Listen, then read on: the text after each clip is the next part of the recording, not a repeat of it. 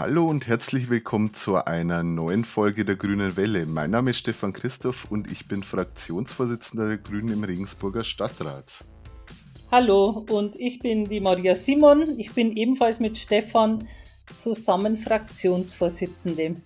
Seit 13. September sind wir nun wieder zurück aus der Sommerpause des Stadtrats. Unsere heutigen Themen sind die Brücken der Stadtbahn, ist Regensburg ein sicherer Hafen, das Fahrradverleihsystem. Wir haben einen Besuch in Kager gemacht, der Sportpark Ost und die Beschlüsse im Planungsausschuss diese Woche. Darüber wollen wir reden und am Schluss gratulieren wir noch unseren diesjährigen Kulturpreisträgerinnen.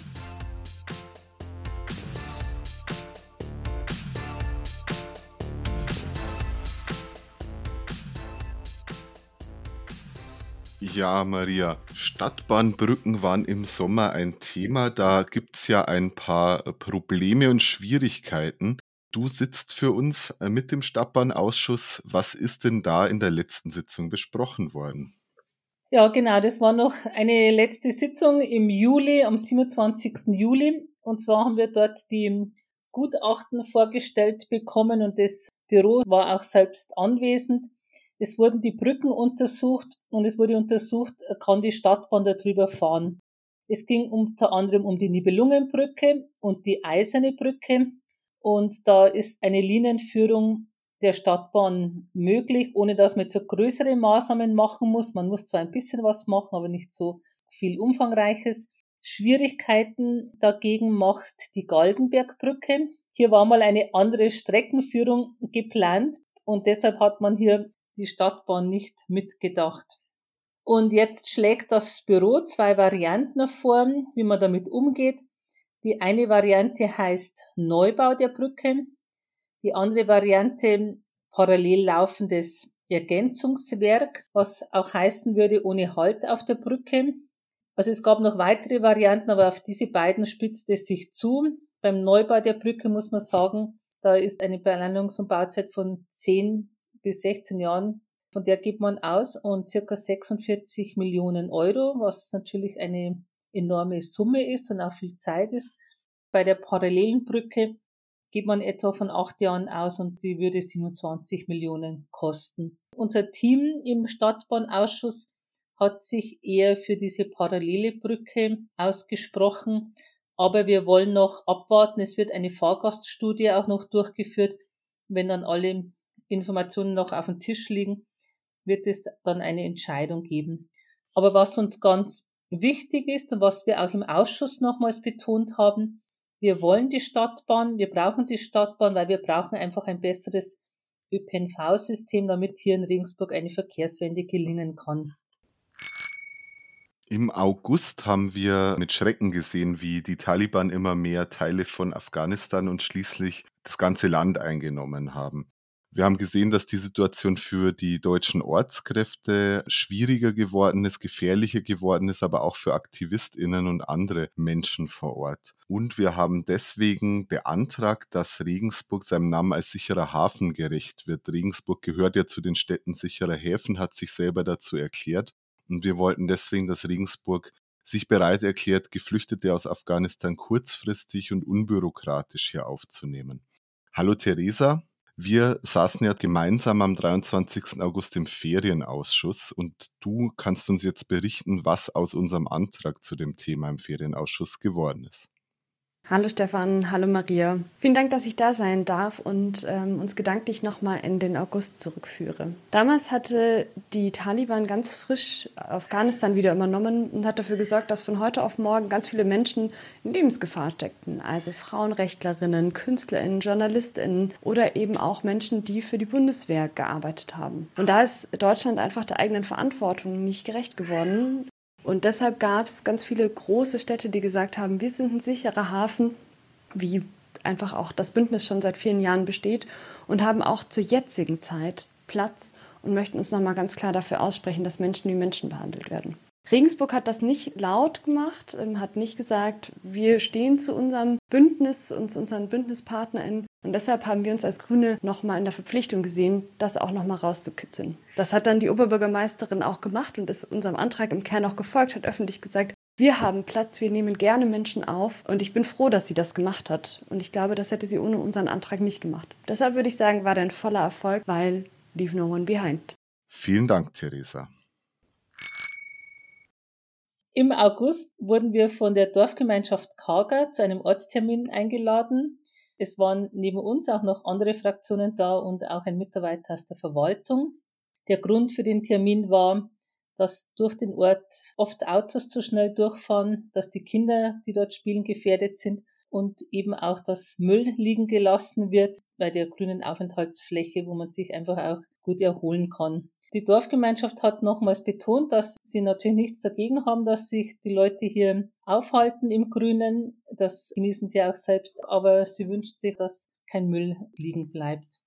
Ja, ich fand auch, das war ein sehr konstruktives Gespräch, das wir da hatten. Die Leute, die einfach vor Ort wohnen, waren sehr interessiert daran, dass wir da gemeinsam Lösungen finden und jetzt nicht äh, konfrontativ aufeinander zugehen muss. Und man hat auch vor Ort äh, gleich ein paar Lösungsansätze gefunden. Das Ganze ist ja eine Tempo-30-Zone, die durch das Dorf durchgeht. Die soll auch besser dargestellt werden, noch weiter darauf hingewiesen werden, dass das tatsächlich eine Tempo-30-Zone ist. Wir haben äh, länger auch über die Möglichkeit von einem einem sicheren Gehweg von Kager runter zur Bushaltestelle gesprochen. Da gehen insbesondere viele Schulkinder runter, aber natürlich auch alle anderen Leute, die, die von Kager aus gerne mit dem Bus weiterfahren wollen. Und da muss man im Moment noch die Straße lang gehen. Das ist natürlich keine optimale Situation. Und zum Thema Müll haben wir auch ein bisschen nachgedacht vor Ort, dass man einfach auch mehr sensibilisiert, dass man vor Ort auch darstellt, was sind die Naturschutzrichtlinien, warum ist das wichtig, was kann das aber auch für Strafen nach sich ziehen. Das Ganze ist ja in einem Naturschutzgebiet, das ist jetzt auch nicht trivial, da einfach seinen Müll rumliegen zu lassen. Ich würde ganz grundsätzlich festhalten, da war allen daran gelegen, es geht um eine gegenseitige Rücksichtnahme. Du hast das auch gesagt, die haben gar nichts dagegen, dass Leute da hinkommen und die schöne Aussicht genießen, die es ja da zweifelsohne gibt. Aber man muss halt ein wenig aufeinander achten in so einem Zusammenleben. Und wir schauen auch darauf, dass was wird aus den Lösungsansätzen, die da aufgekommen sind. Da kannst du gleich direkt was dazu sagen. Genau, da kann ich noch ergänzen. Also ich habe im Planungsausschuss am 21. September nachgefragt. Eine Sache ist bereits umgesetzt. Tempo 30 steht groß auf der Straße inzwischen. Also das kann jetzt niemand mehr übersehen. Die Geschwindigkeit soll auch überwacht werden. Das kommt noch. Und zu den weiteren Ideen und Vorschlägen, die da noch besprochen wurden, werde ich noch eine schriftliche Antwort bekommen und sicherlich werden wir die dann auch an die Dorfgemeinschaft nach Kager weitergeben. Aktuell ist in den Medien zu lesen, dass das geplante Fahrradverleihsystem für Regensburg nun kurz vor der Zielgeraden doch wieder gekippt wird von der Koalition. Einen Beschluss dazu gibt es zwar noch nicht. Anna, äh, kannst du vielleicht erklären, warum die Koalition das Projekt nun wieder beerdigen möchte? Glaubst du noch daran, dass wir zeitnah ein Fahrradverleihsystem in Regensburg bekommen werden? Hallo zusammen. Ja, also ehrlich gesagt kann man da nicht mehr so recht dran glauben. Die CSU-Fraktion hat gegenüber der Presse jetzt schon mehrfach gesagt, dass sie das Fahrradverleihsystem für zu teuer hält, dass sie die Investition jetzt nicht tätigen will und auf den letzten Metern das Projekt stoppt. Man muss wirklich sagen, auf den letzten Metern, weil es ein langer Weg war bis hierher. Also der Beschluss datiert ja von 2015 entsprechend ist ja schon einige Jahre alt. Eigentlich sollten wir das Fahrradverleihsystem schon längst haben. Und es wird zum Muster, dass die CSU-Fraktion für Klimaschutzprojekte eine finanzielle Obergrenze fordert. Und das ist natürlich der falsche Weg, weil wir wissen, dass sich Investitionen in Klimaschutz, in die Verkehrswende doppelt und dreifach lohnen. Und auch für die Nahmobilität hätte es das Fahrradverleihsystem wirklich gebraucht. Ich denke, da gibt es einen absoluten Bedarf dafür. Ähm, andere bayerische Städte haben das Fahrradverleihsystem schon längst eingeführt und jetzt bahnt sich da wirklich das Debakel an, dass sich die CSU da innerhalb der Koalition durchsetzt und Regensburg noch viele Jahre auf wirklich eine Mobilitätswende wohl warten werden wird. Vielen Dank an unsere Stadtratskollegin Anna Hopfe.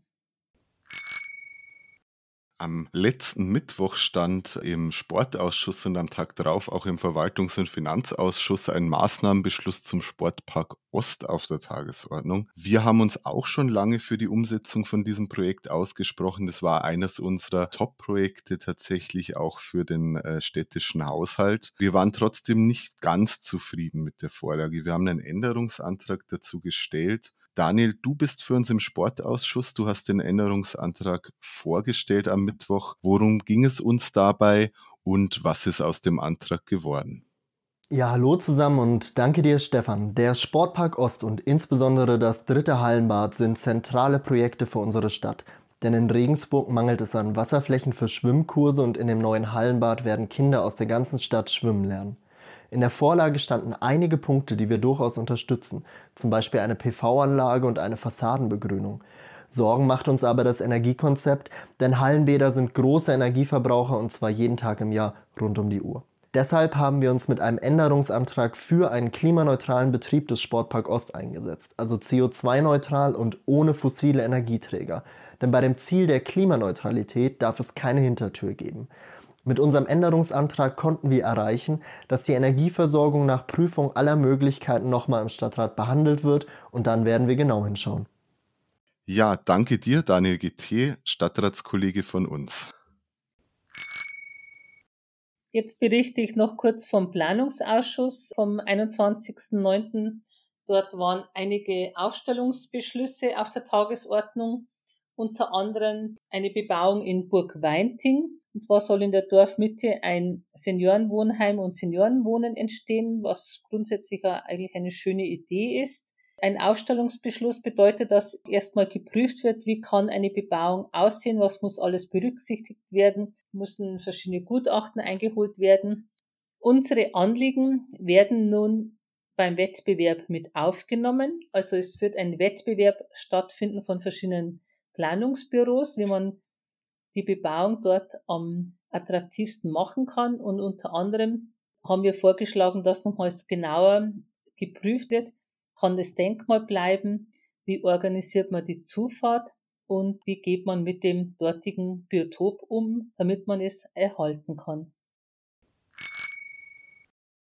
Am 14. September waren wir dieses Jahr auf dem Kulturempfang, der konnte schönerweise wieder in Präsenz stattfinden, nachdem das im letzten Jahr ein äh, Zoom-Meeting gewesen ist, was uns allen, glaube ich, dann irgendwann so ein bisschen zum Hals herausgehangen hat. Aber diesmal sind die KulturpreisträgerInnen der Stadt wieder in Präsenz bekannt gegeben worden. Den Kulturpreis 2021 hat Eva Sixt bekommen. Sie ist Schauspielerin, Sängerin, Dramaturgin, Theaterautorin und hat den Preis für ihr Lebenswerk bekommen. Und wir verleihen auch immer Kulturförder Förderpreise an ja, Nachwuchs oder junge KünstlerInnen und Kulturschaffende. Da wurden dieses Jahr die Poetry Slammerin Theresa Reichler ausgezeichnet, die internationale Kurzfilmwoche Regensburg, die ja durchaus überregionale Bekanntheit auch hat, und die Tänzerin und Choreografin Simone Elliott für künstlerisches Wirken. Wir möchten an der Stelle, auch wenn wir es persönlich natürlich schon gemacht haben, aber nochmal den Preisträgerinnen sehr herzlich gratulieren. Auch von meiner Seite herzlichen Glückwunsch an die Preisträgerinnen. So, jetzt haben wir noch einen Veranstaltungstipp für Samstag, 2. Oktober. Da findet äh, zum ersten Mal der digitale Tag der offenen Tür des Rathauses statt.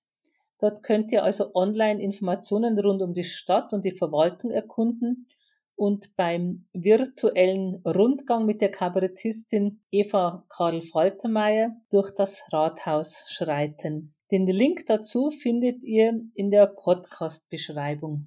Und am gleichen Tag, und zwar am Abend, ist die lange Nacht der Demokratie.